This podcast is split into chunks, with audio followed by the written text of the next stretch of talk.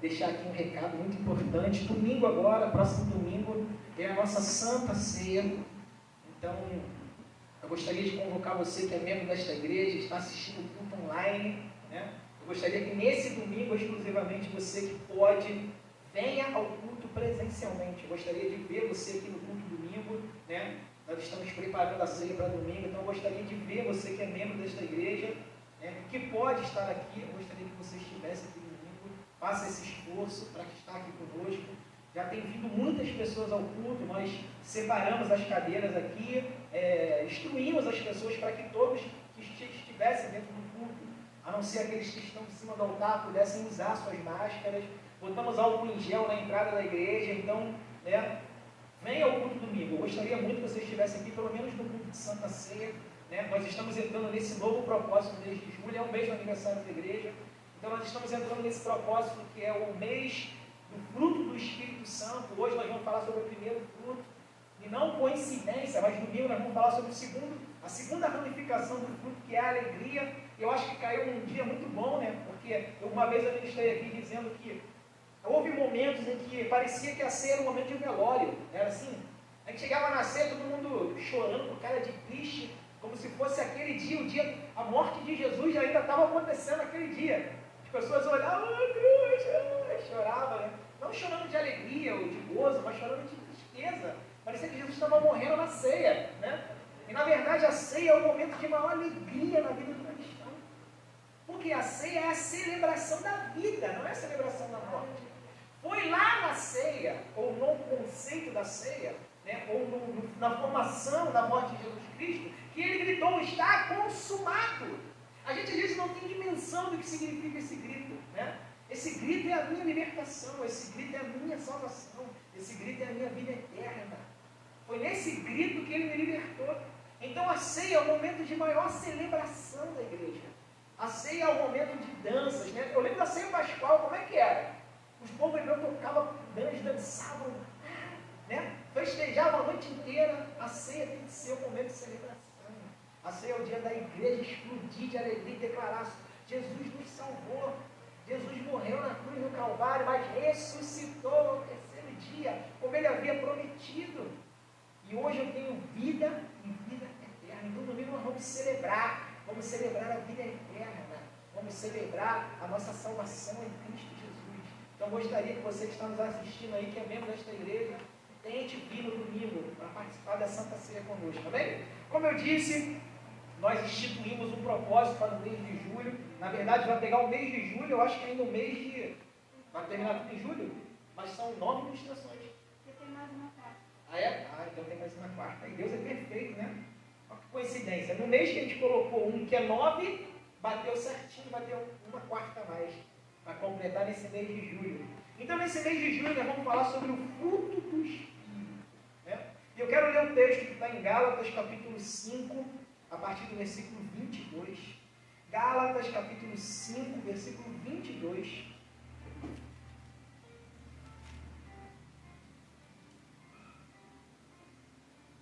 Eu quero ler a partir do versículo 16. Gálatas 5, 16. E eu vou ministrar hoje em cima de três tópicos. Bem, vou tentar ser bem rápido, bem prático. Né? Até porque essas mensagens eu considero coisas práticas, né? Porque são coisas que a gente vai usar ou vai viver elas na nossa vida a todo momento. Em tudo que você faz, tudo que vai ser falado aqui vai ser usado por você. Em tudo que você faz na sua vida, seja no relacionamento, seja no trabalho, seja na vida profissional, seja na vida espiritual, no ministério, não importa, aonde for, em todos esses tipos de ações práticas da vida cotidiana do ser humano, a gente precisa manifestar essa essência do Espírito em nossas vidas. Ela, precisa, ela está presente em todo momento. Né? A gente precisa estar presente a todo tempo. Não tem como a gente, como cristão, desassociar a nossa vida ou se querer separar a nossa vida. Né?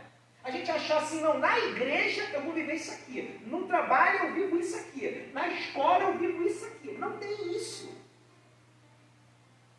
A Bíblia diz que o justo vive pela fé. A nossa vida, a partir do momento que conhecemos a Cristo, ela é baseada na fé que nós cremos. Ou seja, eu preciso ser o que eu sou e manifestar o que eu preciso manifestar aonde quer que eu esteja e aonde quer que eu vá. Nos momentos bons, nos momentos ruins, no momento de prosperidade, no momento de crise, no momento de abundância, no momento de desespero, não importa. No momento de que nasce, no momento que morre, aonde eu estiver, essas características precisam fazer parte da vida daquele que está cheio do Espírito Santo. Diz assim, versículo 16: Portanto, eu vos afirmo. É uma afirmação. Portanto, eu afirmo: vivam pelo Espírito. E aquele que viva, que a viver pelo Espírito, de maneira alguma irá satisfazer a vontade da carne. Olha que forte isso, né? Olha como é que o texto já começa. O apóstolo Paulo está trazendo uma afirmação. Ele está dizendo assim: ó, eu acho que se vocês fizerem isso, vai acontecer aquilo. Não, não, não. Se fizer isso aqui, se isso aqui acontecer, isso aqui não vai acontecer. O que, que se tiver acontecendo não vai fazer com que outra coisa aconteça? Ele diz: se vocês vivem pelo Espírito, não há nenhuma possibilidade de que vocês deem, se satisfaçam na vontade carnal. Porquanto a carne luta contra o Espírito. Ou seja, há uma luta interna. Porque não é porque eu estou em Cristo que a minha natureza carnal morreu. Ela continua existindo em mim. Então existe essa luta entre essa nova natureza espiritual contra a natureza carnal. Aí ele continua. Eles se opõem um ao outro, de modo que não consigam fazer o que vocês querem fazer. Contudo, se vocês são guiados pelo Espírito, já não estão mais sobre o jugo da lei.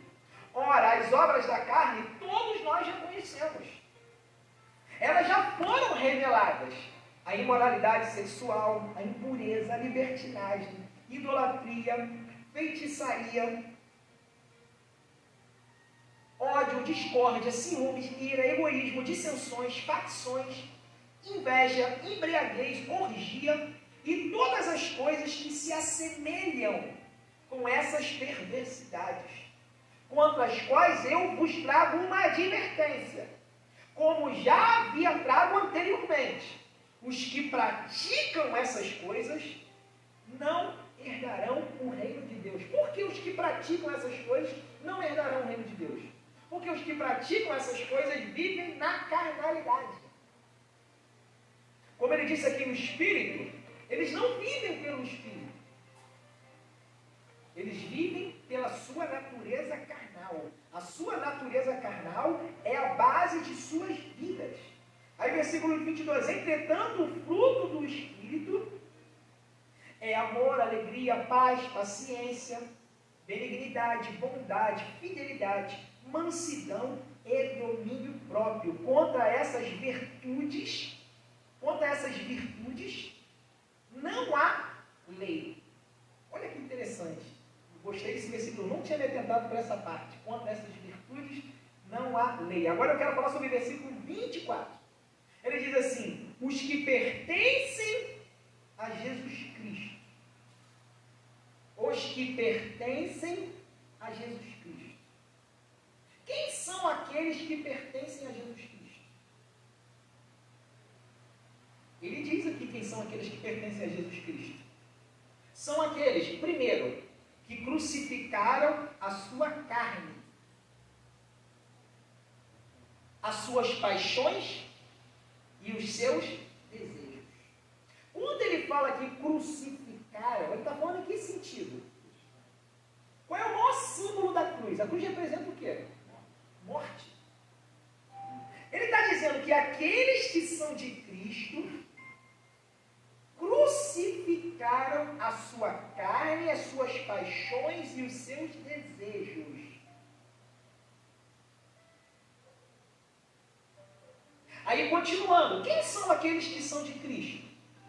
Olha o primeiro passo: crucificar a carne, paixão e desejo. Depois que crucificar a carne, paixão e desejo, aí vem o segundo passo. Versículo 25. Que vivem pelo Espírito. Olha que interessante. Quem é de Cristo, quem teve um encontro real com Cristo, ele crucificou a sua carne, crucificou suas paixões e os seus desejos maus. Ele passou agora a viver pelo Espírito. E se ele passou a viver pelo Espírito, o terceiro passo diz assim: andemos de igual modo sobre a direção do Espírito. Andar sobre a direção do Espírito fala de quê? Sobre a prática de ter o Espírito na sua vida. Eu vivo pelo Espírito, eu caminho pelo Espírito, a minha vida é governada pelo Espírito, e como prática dessa presença na minha vida, então eu ando, eu pratico diariamente a essência, como diz aqui no versículo 23, as virtudes Espírito. Eu não tinha me atentado com esse versículo 23. Então, o primeiro tópico que eu quero deixar para você nessa noite, e eu quero deixar isso bem claro para você, é que somente é possível viver esses, essas nove ramificações do fruto do Espírito se você for de Cristo. Se você for governado pelo Espírito Santo. Quando ele diz assim no versículo 23, mansidão e domínio próprio, contra as virtudes são minhas. Eu, como ser humano, eu tenho essas virtudes em mim. Eu quero que você pense como alguém que não conhece a Cristo ainda. Eu quero que você olhe para você antes do encontro com o Senhor Jesus Cristo. Antes do encontro com o Senhor Jesus Cristo, você tinha amor. Antes do Senhor Jesus Cristo, você tinha alegria. Antes do Senhor Jesus Cristo, você manifestava paz. Antes do Senhor Jesus Cristo na sua vida, você era uma pessoa paciente. Antes do Senhor Jesus Cristo na sua vida, você era uma pessoa que manifestava benignidade. Antes do Senhor Jesus na sua vida, você tinha bondade. Antes do Senhor Jesus na sua vida, você tinha fidelidade. Você tinha mansidão. Você tinha domínio próprio. Não! Quando ele diz aqui contra essas, contra essas virtudes não há lei, não são virtudes minhas, do ser humano. Essas virtudes, elas pertencem a Deus. São virtudes dele. E a partir do momento que eu entreguei a minha vida a Ele, e a Jesus Cristo, e o Espírito dele veio habitar em mim, as virtudes dele veio como Espírito, porque o Espírito é Ele. Então as virtudes dele por meio do Espírito que habita em mim, elas se manifestam através da minha. Então, a primeira coisa que eu quero deixar para você nessa noite, para que você entenda isso, o primeiro tópico que eu quero deixar, é que essas coisas aqui só são possíveis de serem praticadas e vividas, como eu disse, a nossa vida se nós formos se nós formos governados pelo Espírito Santo porque são características provenientes de Deus, não são nossas. Você não é bom, você, não, você nunca vai buscar paz, você nunca vai ser conseguido se dominar a si mesmo. Você nunca vai conseguir ser fiel. Um dia desse a gente estava na academia lá, tinha um rapaz que eu estou tentando trazer para a igreja, e ele é grandão, assim, desse tamanho, a gente estava conversando, e a gente começou, ele começou a entrar no assunto sobre o homem ter várias mulheres. Mas o homem tinha, né, pastor? Eu falei assim, tinha, pô. Mas essa era a vontade de Deus?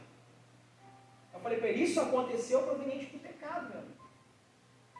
No princípio, Deus criou uma Eva só, Deus não criou cinco Eva. Deus podia ter feito isso, né?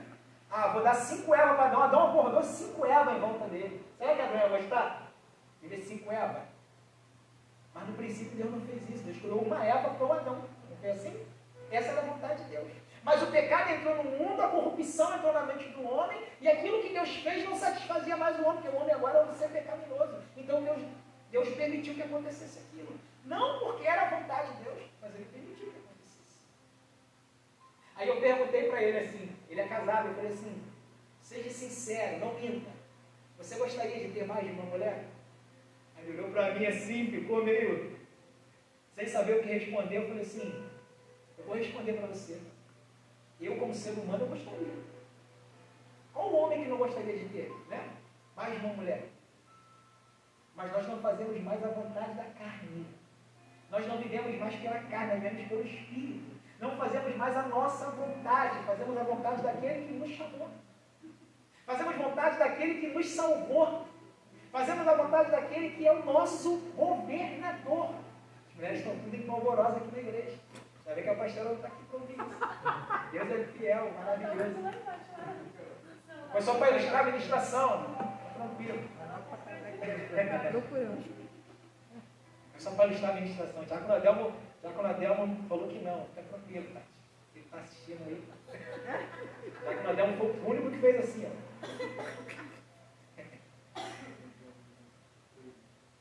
Nós não vivemos mais a nossa vontade, não é assim? Eu usei esse exemplo, mas posso usar vários outros, para deixar os, homens menos constrangidos, né? Mas a gente, a gente olha, vê um dinheiro ilícito, dá vontade gente pegar, não é assim? Ah, o pastor, eu não. Então tu vai ser arrebatado para o céu, irmão. É santo demais. Existe essa natureza que milita em nossas vidas. Mas nós não somos mais governados por essa natureza. Então quero deixar isso claro para você. Você quer viver isso aqui na sua vida diária, prática, nos seus relacionamentos, na sua vida? Só proveniente do Espírito Santo que é dentro de você. Aí eu te faço uma pergunta, pastor, o que o senhor está dizendo? Então o senhor está querendo que eu vou me focar no meu tema, que é o amor. Pastor, então o senhor está querendo dizer que o homem que não tem o Espírito Santo dentro dele, ele não ama. Então o senhor está querendo dizer que aquele que ainda não conheceu a Cristo, Aquele que ainda não creu no nome do Senhor Jesus, ele não é capaz de amar. Não, não estou querendo dizer isso. Agora eu vou entrar no segundo tópico. E o segundo tópico é: o homem é capaz sim de amar. Não com esse amor. Porque existe o amor que vem de Deus e existe o amor carnal. Eu vou provar isso para você. Quero começar lendo João capítulo 15, versículo 12. João 15, 12.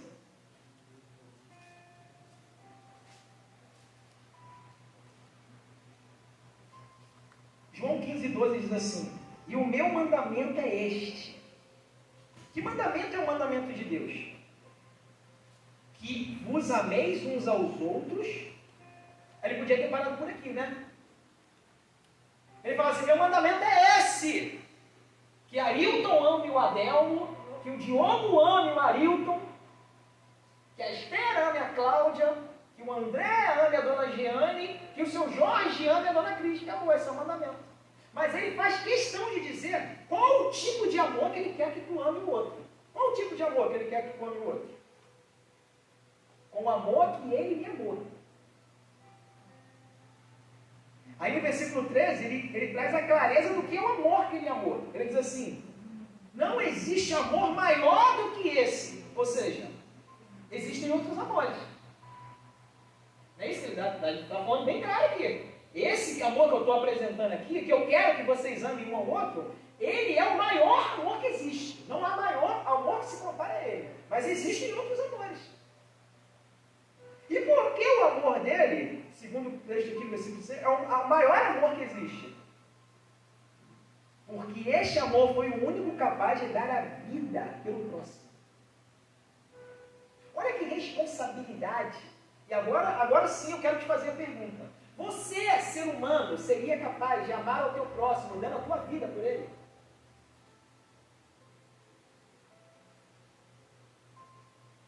Você seria capaz de amar alguém dando a sua vida por ele. Se bombear, a gente não é capaz nem de dar a vida pelo nosso filho.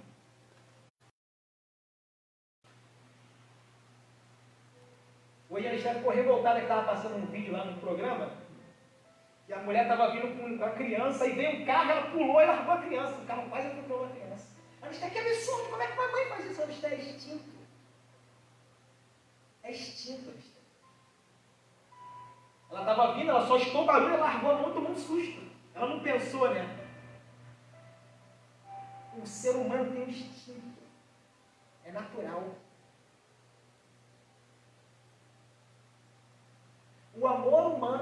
capaz de dar a vida dele por ninguém. Por isso que esse amor que se revela aqui, ele é um amor maior, excelente, acima do nosso entendimento humano. E é com esse amor que Cristo quer que a gente ame um ao outro. Não é com o nosso amor carnal.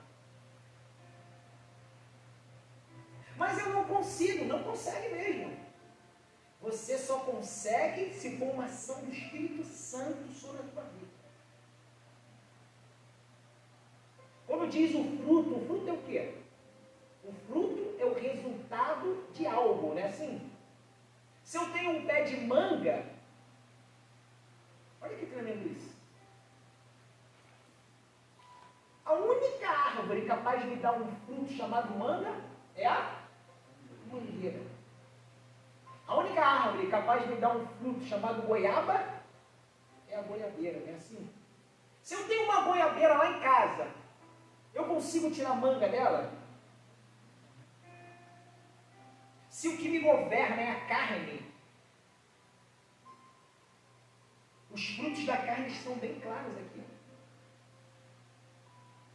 Tem aquele texto que eu amo, né? Como é que você quer encontrar algo bom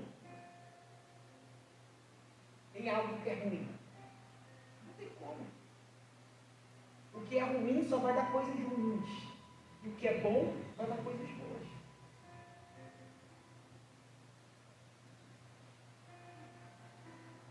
Então o texto revela para nós aqui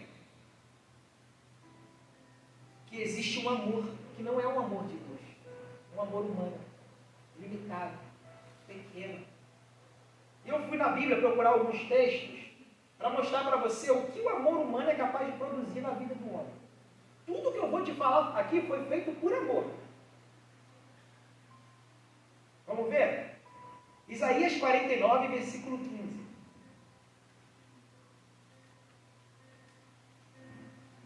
Isaías 49, versículo 15 diz assim: Haverá mãe que possa esquecer seu bebê que ainda mama? E não ter compaixão do próprio filho que gerou? Ele faz uma pergunta. Ele está perguntando, eu vou repassar essa pergunta para você. Você acha que exista alguma mãe que seja capaz de esquecer o filho que ainda mama e não ter compaixão desse filho? Quem acha que sim? A gente vê isso aí direto na televisão. Né?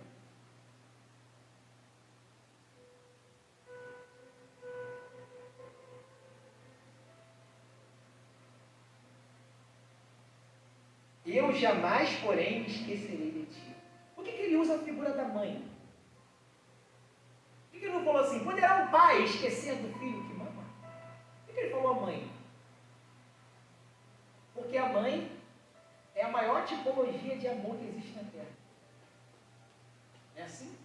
Dificilmente você vai ver uma mãe abandonando um filho. Pai você vê direto, é assim? Pai abandona filho, que é uma beleza. O que eu vejo de pai abandonando filho, meu Deus, chega a dar dor no coração. Agora a mãe, né?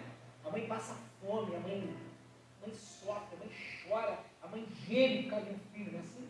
A mãe é a maior expressão de amor humano. Posso, posso dizer isso com toda a convicção. Aí ele usa o exemplo da maior referência de amor para dizer o quê? Que o amor humano, mesmo sendo o maior referencial de amor humano, ele diz o quê? Que esse amor é capaz de esquecer e abandonar. O amor humano ele esquece e abandona. Guarda isso no teu coração.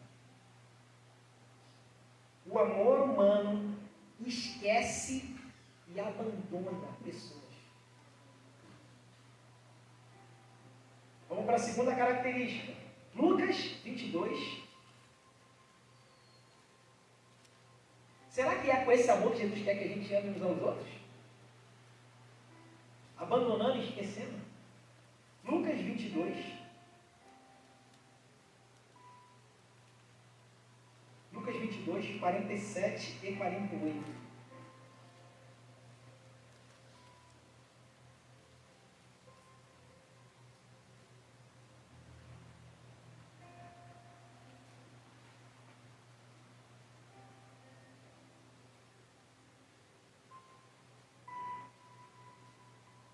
47 e 41. Porquanto ele ainda falava, quando chegou uma multidão seguindo Judas, um dos seus doze discípulos, ao qual o próprio Jesus chamou de amigo. Esse se aproximou de Jesus e saudou Jesus com um beijo. Existem muitas saudações, né? Que nos fazem nos sentirmos amados, né? Assim, quando você, esposa ou marido, quer expressar o seu amor pelo seu marido, o que, que você dá nele? Geralmente, um abraço bem forte, né? Eu te amo, meu amor. É assim. Ou você dá um beijo bem forte. É assim.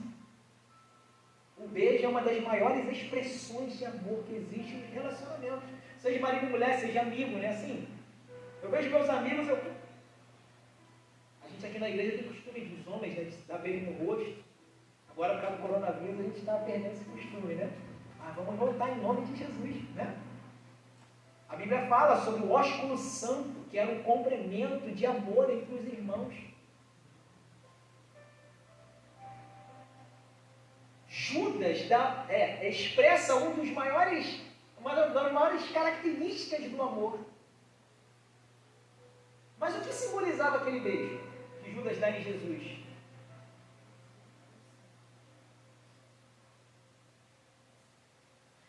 Jesus, no entanto, lhe disse: Judas, por meio de um ósculo santo, está traindo o filho do homem. O amor humano é capaz de trair. Você acredita que uma pessoa que ama a outra pessoa é capaz de trair essa pessoa? Quem trai nunca morre. A gente não diz isso? Mentira. Tem pessoas que amam e traem. Sabe por quê? Porque o amor carnal é um amor limitado. Mesmo amando, trai. Porque o amor carnal é limitado. Quantas pessoas que a gente conhece, né? Eu estou falando assim, nossa, que casal lindo, abençoado. Que homem de Deus maravilhoso. Daqui a pouco vem a bomba. Fulano traiu, caramba, que isso? Como? Mas ele amava tanto ela, ela amava tanto ele. Como aconteceu isso? O amor carnal, o amor humano. O amor limitado. Lucas 22, 54. Então, o amor esquece, abandona. O amor é capaz de trair. 22, 54.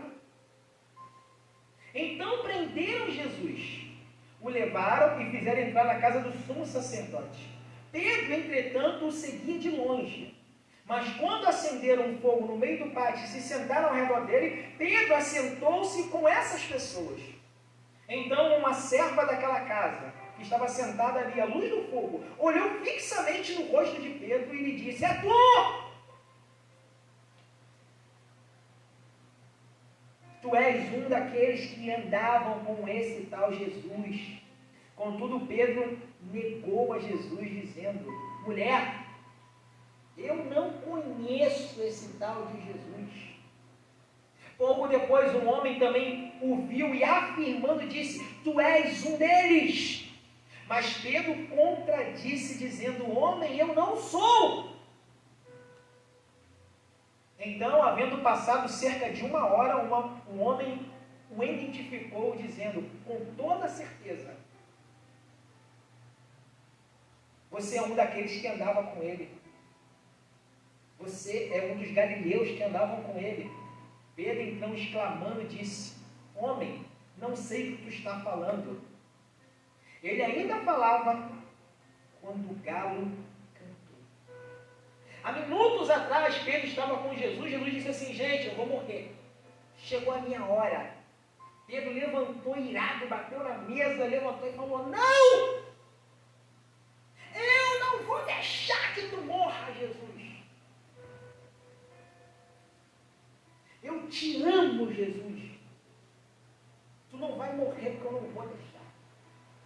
Se Pedro estivesse lá hoje, ele ia usar aquela expressão tão séria no livro. Estamos juntos, Senhor. Bate aqui, estamos juntos, Jesus. Uhul. 2, Jesus preso. É você. Não.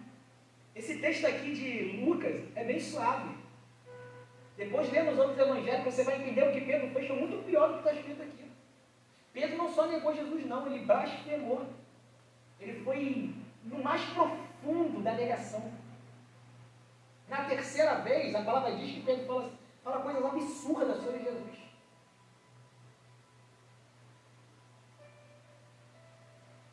O amor humano é capaz de negar. O amor humano é capaz de negar. Principalmente nos momentos difíceis. É assim? Conhece essa prostituta? Não, eu não conheço não. Esse, tu conhece esse, esse marginal que está preso aqui, estava roubando, tu conhece ele? Não, não conheço não.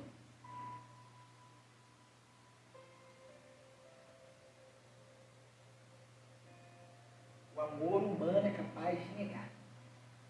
Não é com esse amor que Jesus quer que a gente. Não é esse amor, lá de Gálatas capítulo 5, não é. Não é esse amor aqui que a gente está vendo. Quarto, 2 Samuel 13. Eu não vou ler para a gente não se alongar muito. 2 Samuel 13, anota aí, 2 Samuel 13, do 1 ao 15. Esse texto fala sobre um irmão que amava sua irmã. O filho de Davi que amava a sua irmã, Tamar. Era qual? Absalão? Aminon. Aminon, filho de Davi, amava sua irmã.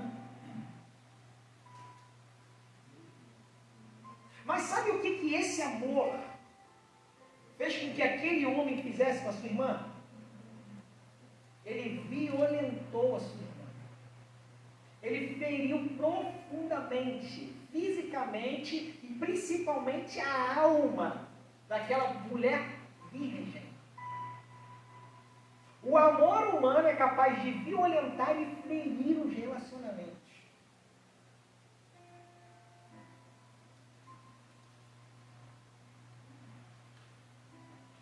Quantas das vezes nós violentamos e ferimos profundamente as pessoas que nós amamos? Isso faz parte da nossa vida. Quantas das vezes você violentou profundamente, feriu com palavras ou com agressões físicas sua esposa, seu marido, seus pais? Seus filhos, seus amigos, seu patrão no trabalho.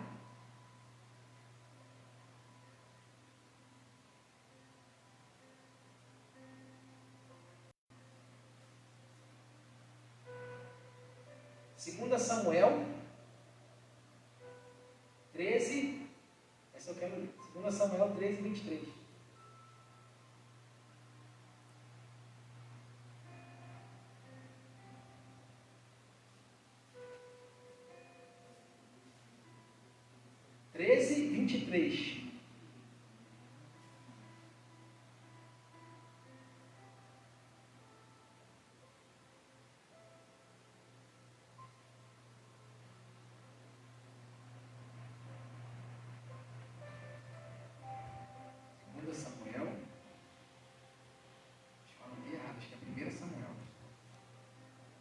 É isso mesmo. Primeira, segunda Samuel 13, 23 partir do 23, eu não vou ler tudo também. Mas eu quero que você leia só o título que está em cima. O que é está escrito em cima? Absalão manda matar ou mata Aminon. Absalão era o que de, de, de Aminon? Irmão. Era o outro irmão. Por amor à irmã que havia sido violentada, estupada e ferida, o que, que ele fez? Ele matou o seu próprio irmão. O amor humano é capaz de matar, irmão. Não tem gente ali, estava vendo hoje lá uma reportagem, lá na Síria, guerra. Sabe por que eles estão ali se matando? Por amor. E eles dizem que é por amor a Deus.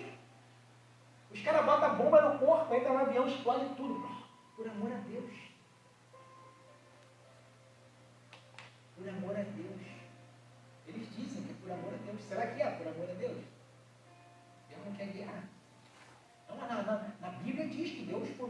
guerra? Não, essa é tá outro tempo. O amor humano é capaz de matar.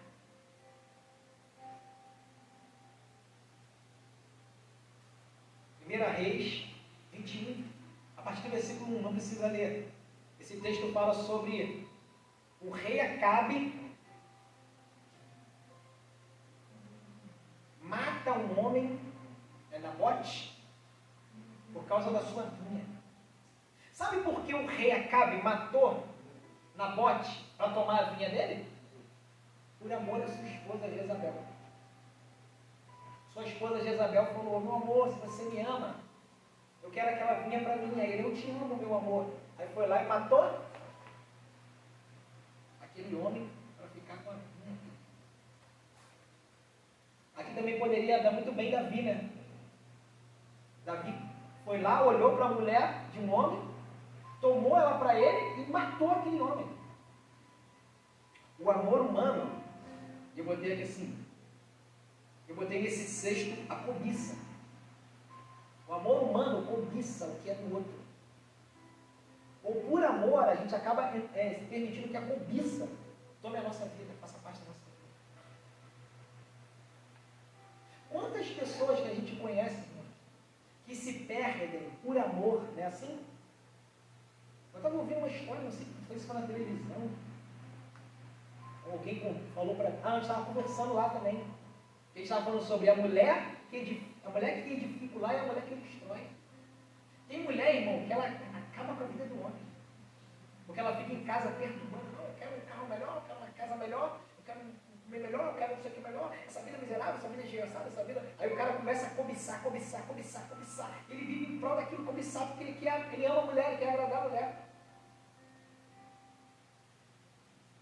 Ele se perde completamente na cobiça. O amor humano é um amor cheio de cobiça.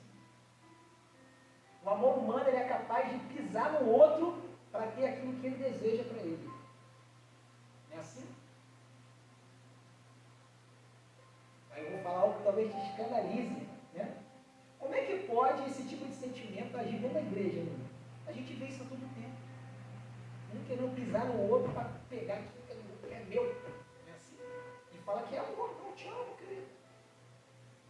Isso faz parte do nosso meio como sempre fez. Desde a antiga história até os dias de hoje.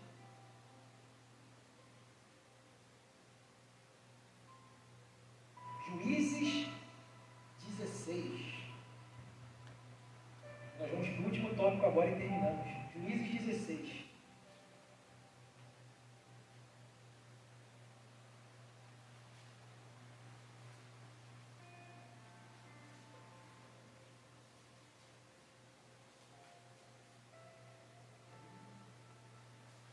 Pastor Amélia ministrou uma palavra para a Rede de Mulheres esses dias falando sobre isso. Sansão e Dalila. O que, que eu quero falar sobre Sansão e Dalila? Eu vou dizer assim: o amor humano corrompe princípios. Sansão quebra princípios por amor a Dalila. A Bíblia diz que, lá no versículo aqui, ó, certa vez Sansão foi à cidade de Gaza, lá conheceu uma prostituta e passou a noite com ela. Aquilo que era só um, um, um prazer momentâneo se torna um grande amor. Sansão se apaixona por aquela mulher. Fica louco por ela. Eu costumo dizer que um homem apaixonado carnalmente, ou uma pessoa apaixonada carnalmente, ela fica aqui, ó, na bom do outro. É assim? O outro joga para lá, joga para cá, puxa para lá, É assim? Faz a pessoa fazer coisas que ela jamais imaginou fazer. Faz ela quebrar princípios que ela jamais imaginou quebrar. E Sansão, por amor a Dalila, quebrou todos os princípios que Deus estabeleceu sobre a vida dele. Não podia mexer no cabelo, não podia comer comida morta, coisas mortas, ele fez tudo isso, irmão. Ele brincou com o Espírito Santo, com o Espírito de Deus, por causa de, de amar, do amor que ele tinha por Eu sempre digo aqui na igreja, para as pessoas perto de mim, eu digo assim, as pessoas que hoje não estão tendo um relacionamento, não estão com ninguém, falam assim, querido, espera, pelo amor de Deus. Se tem algo que faz pessoas se desviarem da igreja, são relacionamentos. É assim? Quantas pessoas de Deus que eu vi caindo por causa de relacionamento? Pessoas que estavam na igreja anos, firme, conheceram alguém, estramberou a vida toda e se desviaram. Quantas pessoas? Quantos amigos que caminhavam conosco, do nosso lado, se perderam nos relacionamentos, quebraram princípios bíblicos. Então, o amor humano é capaz de quebrar princípios bíblicos. Tá, pastor, já entendi. Eu entendi que esse amor que o Senhor está falando é um amor que é gerado pelo Espírito Santo, só vem dele. Só essa árvore é capaz de dar esse amor. Eu entendi que esse, existem outros amores. Eu consegui compreender qual é a ação desses outros amores na minha vida. Ele trai, ele nega, ele decepciona, ele fere, ele machuca, ele mata. E agora a gente encerra falando sobre o que é o amor. Aonde eu encontro quais são as características do amor de Deus? 1 Coríntios capítulo 13, nós terminamos. 1 Coríntios capítulo 13 é esse amor aqui que Deus quer que você viva. É esse amor aqui que é produzido em nós por meio do Espírito Santo. É esse amor aqui que nós precisamos amar ao próximo. É esse amor aqui que precisa fazer parte da nossa vida todos os dias. No trabalho, em casa, na escola, na rua, na igreja, nos relacionamentos, no casamento, no, na relação pai e filho, avô, tio, madrinha, amigos. Esse amor aqui que precisa fluir em nossas vidas porque nós somos de Cristo. Nós não somos mais governados pela lei do pecado, pela carnalidade. Nós somos espirituais. 1 Coríntios 13, ele já começa dizendo: Agora passo a mostrar a vocês um caminho muito mais excelente. Esse amor é muito mais excelente do que esse que eu falei aqui agora. O que trai, o que machuca, o que fere, o que decepciona, o que mata.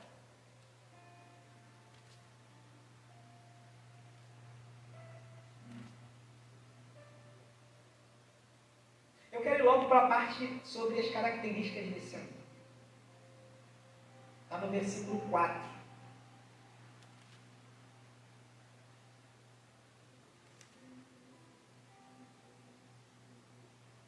Eu quero ler o 3 porque eu amo o 3, cara.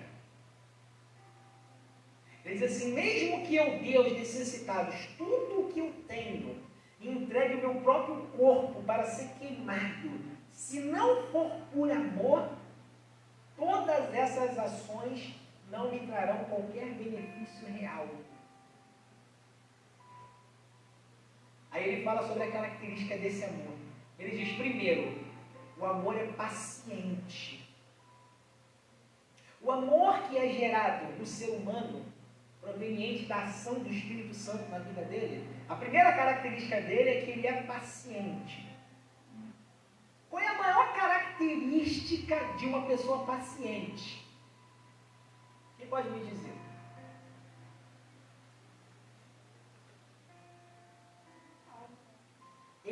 saber esperar. A palavra paciente no original significa saber esperar. Uma pessoa que é cheia do amor de Deus, proveniente da presença do Espírito Santo na vida dele, ele sabe esperar. Diga assim, esperar. Aí ele vai para a segunda característica. Ele diz assim: o amor é bondoso. O que significa ser bondoso? Por isso que eu digo que isso aqui é algo que só vem do Espírito, não vem do homem. A palavra bondoso significa ser bom, fazer o bem, Verdade. O ser humano sem Deus, ele consegue ser bom? Ele consegue fazer o bem? Não consegue. Aí ele fala aqui no texto sobre três características que não podem existir sobre aqueles que andam em bondade. Que características são essas? Ele diz assim: não inveja. Aonde há o bem, não há Inveja não faz parte.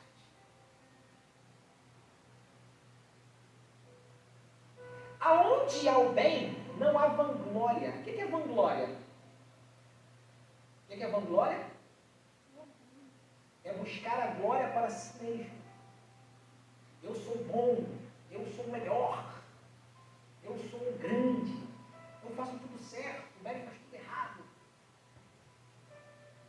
Uma vez a Priscila ministrando aqui falando sobre a família, achei interessante o que ela falou, né? Que no momento de Jesus, eu achei muito interessante aquilo tremendo que ela falou.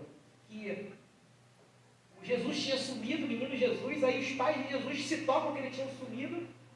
A palavra diz que os dois juntos dão a mão e vão para procurar o seu filho. Achei aquilo tremendo. Falei, nossa, que tremendo isso. Eles poderiam falar assim, como foi tua, Maria? A como foi tua, José? Você que não conta, você que é o líder, José. Não, foi tua mulher, porque você é a mulher que tem que tomar conta das crianças. Eles não ficaram acusando um ao outro. Eles pura e simplesmente tinham um problema e juntos vamos resolver o problema. O problema é nosso, não é meu, é seu, é nosso. Só juntos nós vamos resolver. Achei interessante isso. Onde não há vanglória, há esse tipo de sentimento. Não foi o João, não foi a Beli, não foi o Ciclano, não foi. É nosso problema. O problema é nosso. Não foi o marido, não foi a esposa, é nosso. Nós vamos resolver. Vai dar tudo certo. Nós somos iguais. Não há orgulho. Não há orgulho. Às vezes eu brinco em casa com a pastora Mary, né? Ela pede para me fazer alguma coisa, aí eu faço, eu fico assim para ela. Caramba, tem muito, me deu muita sorte, cara. Casou com um homem perfeito, cara. Cara, eu sei fazer tudo, cara. Tudo que tu manda eu fazer, eu faço com excelência. Ela fica assim, orgulhoso, soberbo. Cuidado, hein? Soberbo, mas eu falo brincando. Né? Ela sabe que eu estou brincando e ela também brinca comigo. A gente tem essa liberdade. Né? Mas o orgulho não faz parte da onde há bondade. Porque se houver orgulho, vanglória e inveja, não há bondade. Porque se eu faço bem por inveja, não é bem. Se eu faço bem buscando reconhecimento e aplauso, ou vanglória, ou exaltação para mim, não é bondade, não é bem. Orgulho ou por vaidade não é o bem. Por isso que essas três coisas não podem fazer parte da nossa vida. Porque senão elas não permitem a ação do Espírito, não permitem que a gente faça o bem. Terceira característica desse amor, ele diz assim: não maltrata. Diga assim: não maltrata. Diga o amor que vem de Deus. Não maltrata. Fala para essa pessoa que está ao teu lado aí: o amor que vem de Deus não maltrata. Faz assim para ela assim: não maltrata. Aí, mais uma vez, ele traz três características que não fazem parte da vida de um relacionamento que não maltrata. Olha que tremendo. Quem busca os seus próprios interesses vai maltratar. Se dentro de um casamento você está buscando os seus interesses, você vai maltratar o teu cônjuge. Se lá no teu trabalho você só busca os seus interesses, você vai maltratar todo mundo que trabalha lá com você, sem perceber. Se na igreja você só está buscando os seus próprios interesses, você vai maltratar todo mundo que está à sua volta. Olha que forte isso.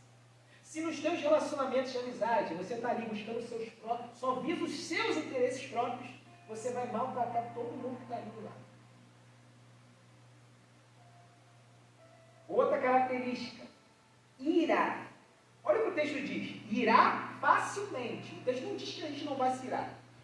O texto não recomenda dizendo assim, ó, não pode se irar de hipótese alguma. É o que o texto está dizendo? O texto está dizendo assim: aquele que tem o amor de Deus na sua vida, proveniente do Espírito Santo, ele não se ira com facilidade. O que, que eu entendi quando eu li isso aqui? Vê se você não conhece pessoas que são assim. A todo tempo está se irando. Já conhece pessoas que são assim? A todo tempo ela se ira. Por qualquer coisa ela se ira. Aí ela vai lá na palavra e diz, não, mas a palavra diz que eu tenho que posso irar mim. O texto não está dizendo que a gente não pode se irar. O texto está dizendo que a gente não pode viver uma vida de ira. Não pode ser a ira em pessoa. Tem gente que é a ira o tempo todo, irmão. Se o marido pegar aquela. Já está irado. É assim. Vamos ali na esquina, não, não quero ir hoje. Vamos na esquina!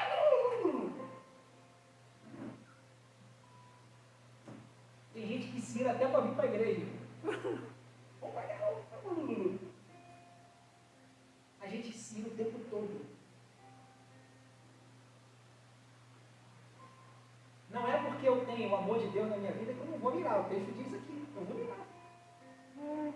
Mas eu tenho que ter equilíbrio proveniente do Espírito Santo. Porque há momentos que a gente vai se irar mesmo. Não deve, mas a gente vai. A palavra diz que Jesus entrou no templo e quebrou tudo lá. Virou a banca. Porque há coisas que nos indignam. É assim? E às vezes, por não saber lidar com as nossas indignações, a gente se liga. E Jesus está dizendo aqui assim, Paulo está dizendo assim, querido, é, é normal. Há momentos que vão ser tantas coisas que você vai se irar. Mas não se ira com qualquer coisinha, não. Não se ira com qualquer besteira, não.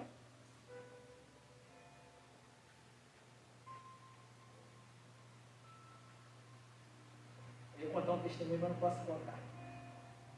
Não vão falar, pastor João está contando a vida das pessoas. Testemunhos são importantes para edificar a vida das pessoas. Mas eu não vou contar. Bem? Vamos continuar. Outra característica. Guarda rancor. Não guarda rancor. Quem guarda rancor vai maltratar o outro. É assim? Falei com o João lavar aquela calça em uma semana ele não lavou. Uma semana. Vai ser uma semana maltratando o João. O pastor João está usando altar para falar com a pastora Nélia. Eu nem lavo calça lá em casa, graças a Deus. Eu não vou nem falar o que eu falo para a pastora senão ela vai ficar com raiva de mim. Ela está trabalhando tanto nessa casa. Não, a máquina. Tirada comigo máquina, mas quem bota a roupa lá dentro? Sou eu. Verdade, está trabalhando.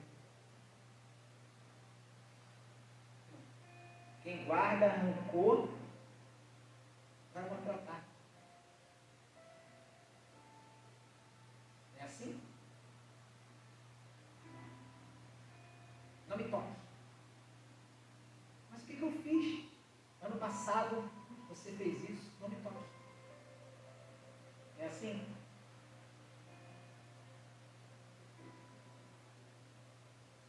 Quero falar com o diácono Adão. Eu não falo com o diácono Adão. Não falo com ele. O diácono Adão falou muito estupidamente comigo. Não gostei da maneira que ele falou. Não olhe para a cara dele. Não sou exemplo. Quem guarda rancor vai maltratar, irmão.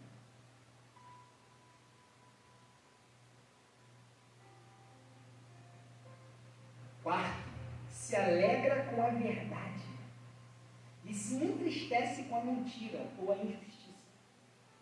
O amor que vem de Deus, quando ele vê a verdade, ele se alegra, se regozija.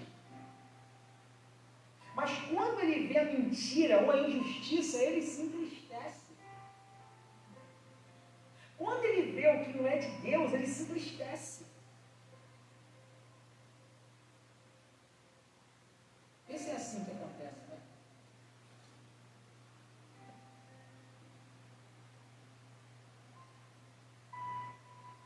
Vê se você é desses.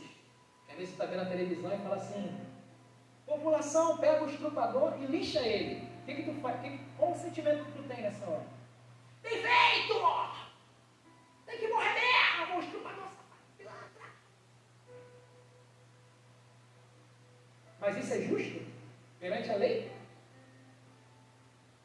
Perante a lei de, dos homens, não é, porque A, Bíblia, a lei dos homens não diz que eu tenho que pegar o cara na rua porque ele fez algo errado e matar ele. E perante a lei de Deus, então, nem se fala. Só Deus é capaz de tirar a vida de alguém. Só Ele decide isso.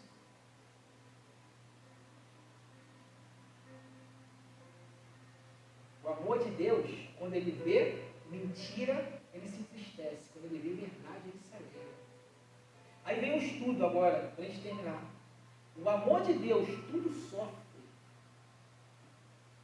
Olha que tremendo. Esse amor que é gerado em nós pelo Espírito Santo, ele é capaz de sofrer. Ele é capaz de passar por todos os tipos de sofrimento.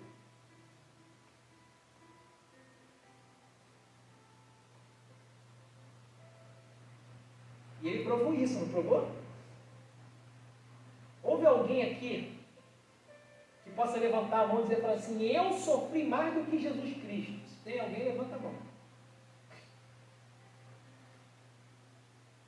Jesus passou por todos os tipos de sofrimento humano. E foi por que isso? João 3,16. Porque Deus amou o mundo. Foi por amor.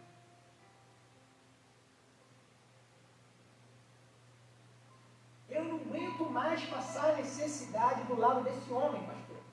Eu vou terminar o meu casamento. O amor carnal é assim. O amor de Deus. O amor de Deus, ele vai estar lá. Ele vai passar necessidade junto. É assim?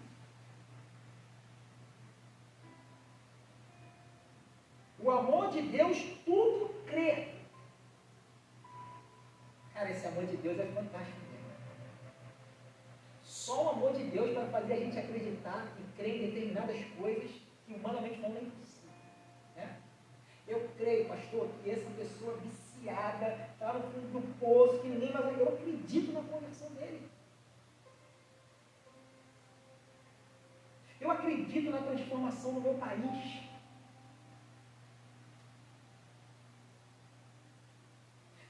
Acredito, pastor, que até o mês que vem vai acabar esse coronavírus. Ninguém acredita.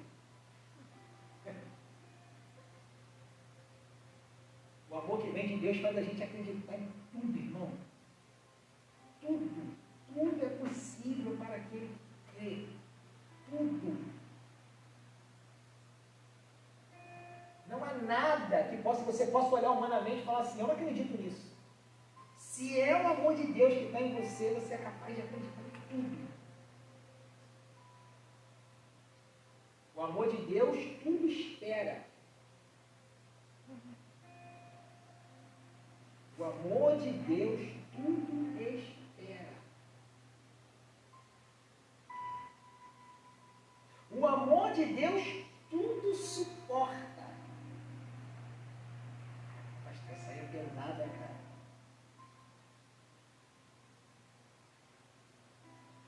Mais uma vez eu uso Jesus como exemplo, né? Caraca, imagina tudo que Jesus teve que passar, irmão. Tudo que Jesus suportou. Tudo que Jesus passou. Imagina o que Paulo passou. Não vou nem usar Jesus, eu vou usar Paulo, que é um nível bem mais baixo que Jesus, nem se compara. Imagina tudo que Paulo passou. Imagina tudo que Abraão passou. Tudo que eles tiveram suportar por amor. Aí ele termina e fala assim: esse amor que vem de Deus nunca perece, não termina, não tem fim. É? é.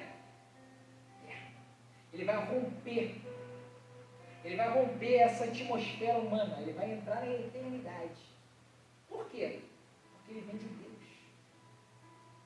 Ele termina o texto, no capítulo 13, dizendo assim: sendo assim, permaneçam até o momento esses três: a fé, a esperança e o amor. Contudo, o maior deles é o. O maior deles é o. O amor é maior que a fé e que a esperança. Porque o amor é o combustível de todas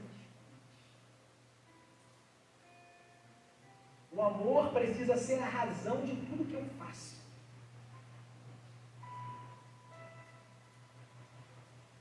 Se não for por amor, como ele diz aqui, não tem sentido prático nenhum. São só atitudes vazias. Então tudo que a gente for fazer, a gente faça por não pelo amor carnal, mas pelo amor que vem de Deus nós por meio da presença do Espírito Santo que habita em nossas vidas. É fácil? Não. Como ele mesmo começa dizendo, é uma luta constante entre a minha natureza carnal e a minha natureza espiritual. O Espírito me diz, abraça. A carnalidade diz, abandona. O Espírito de Deus diz, cuida. A carnalidade diz assim, fere. Machuca.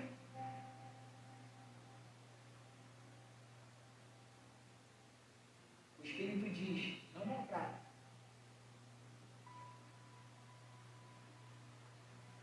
E a carne diz, mata. É uma luta constante dentro de nós, não é assim? Quantas vezes, às vezes ele vem e fala assim, poxa, fulano está afastado. Vê se não é assim que acontece. Aí vem o, Espírito Santo, grita dentro de você assim, vai lá. Ora por ele. Vou usar um exemplo que a gente usava muito antigamente, né? um anjinho aqui do lado. Vai lá. Ora por ele. Dá uma ligação, fala que ama. É assim. Aí o diabinho vem do lado e fala assim, que nada, não quer nada. Quer nada não, quer nada não. Deixa ele falar. É assim? Acontece? Acontece comigo, só comigo, né? Você não, né? É a luta da carne contra o espírito. É a luta da carne contra o espírito. Constante. Diária. Enquanto estivermos aqui, haverá essa luta dentro de nós. Entre o amor carnal e o amor gerado em nós pela presença do Espírito Santo. Mas Jesus diz, como nós lemos aqui em João, capítulo, não me lembro agora, mas ele falou, amem uns aos outros com o amor que eu os amei. Gente precisa ir à cruz. Quando a gente lê uma palavra como essa, e a gente, de maneira prática, encaixa ela na nossa vida, a gente consegue observar o quão distante nós ainda estamos desse amor. Quantas coisas ainda faltam na nossa vida para que ele se torne uma realidade em nós. Amém? Vamos ficar de pé para a gente orar. Domingo, Santa Ceia, vamos falar sobre a alegria. Não falte, esteja aqui conosco.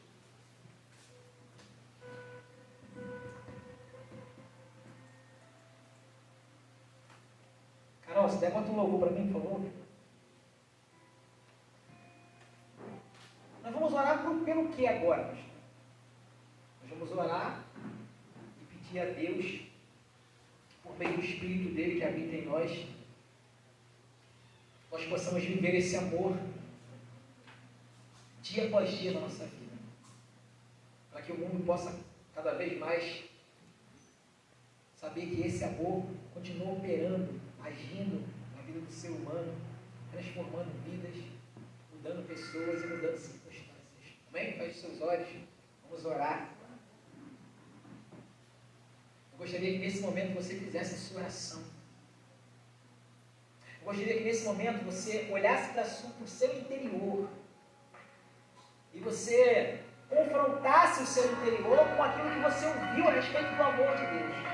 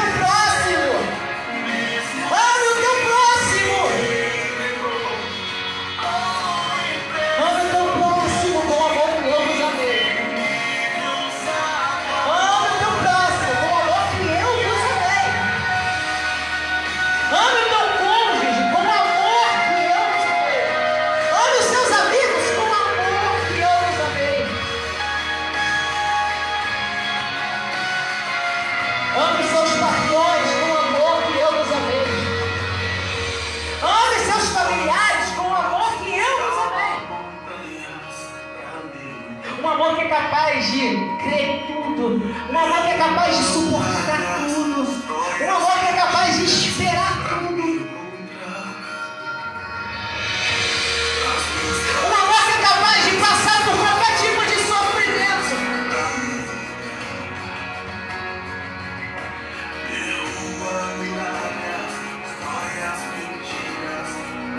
Um amor que em nenhum momento deixa de acreditar.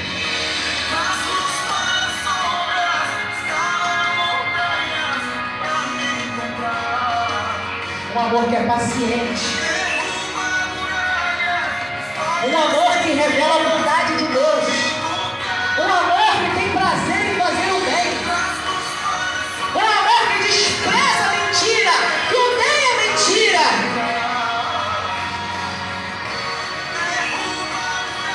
Que rejeita a mentira. Que exalta a verdade. Que manifesta a verdade.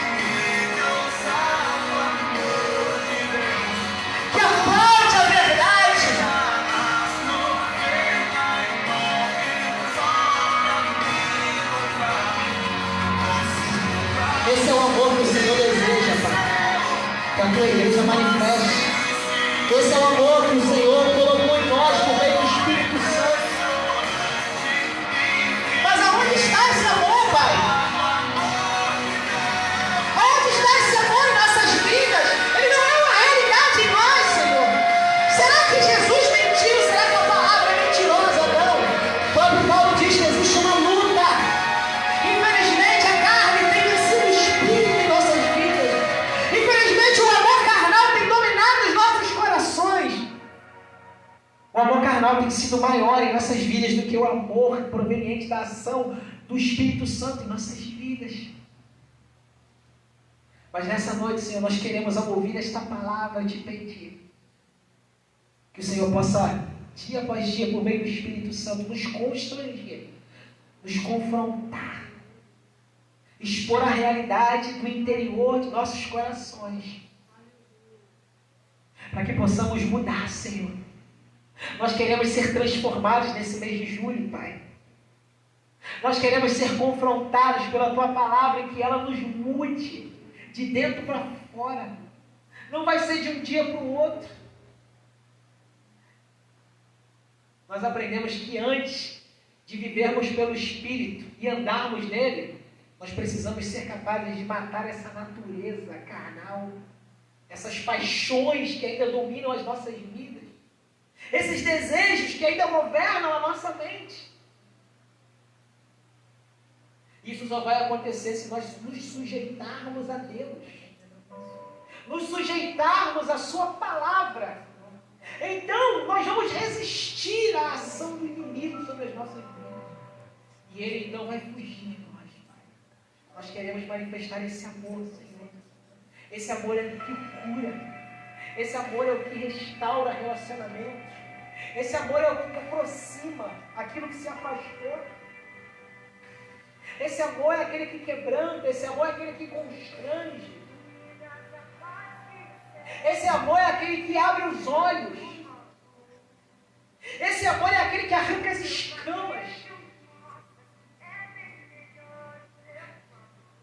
Um dia, Senhor, um homem assassino de, de crente teve um encontro com o Senhor Jesus, ficou cego e o Senhor chamou um servo teu e disse: Vai até a rua direita.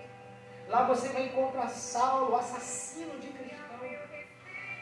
E você vai impor as suas mãos sobre ele.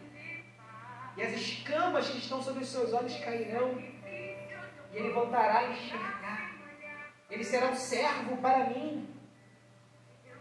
Ele sofrerá por amor ao meu nome. Aquele homem a princípio questiona porque no amor carnal é questionador. Mas no mesmo momento, Senhor, ele obedece a tua voz. Ele obedece a tua palavra, aos teus princípios. E mesmo tendo medo e temor no seu coração como ser humano, ele vai até aquele lugar. Ele põe as suas mãos por amor sobre a cabeça daquele, daquele homem e aquele homem se torna um dos maiores homens de Deus da história bíblica. Porque um homem que muita gente não dá nem atenção, não sabe nem qual é o nome dele, foi importantíssimo no início da caminhada do apóstolo Paulo. Senhor, nos usa em amor nesta geração que as nossas vaidades, nosso orgulho, nosso interesse pessoal fique de lado, que sejamos capazes de, de lançar isso na cruz de verdade, Senhor. Que somente o teu amor governe sobre as nossas vidas, que sejamos capazes de vencer e a tua bondade possa fazer parte de nossas vidas dia após dia, Senhor. Que o mundo venha te conhecer, Pai. E que o mundo venha conhecer esse amor esse amor verdadeiro, excelente que vem de Deus. Assim, Deus, nós oramos nessa noite como igreja, entregando as nossas vidas nas tuas mãos. Que a graça e a paz do nosso amado Senhor Jesus Cristo, as doces e incomparáveis consolações e o amor de Deus Pai, que veio até nós por meio da presença do Espírito dele que habita em nossas vidas esteja sobre a igreja do Senhor que está espalhada em cada canto dessa terra. Aqueles que são de Cristo e não vivem mais pela carne. Não vivem mais governados pelas suas paixões e desejos maus, mas vivem pelo Espírito e caminham no Espírito.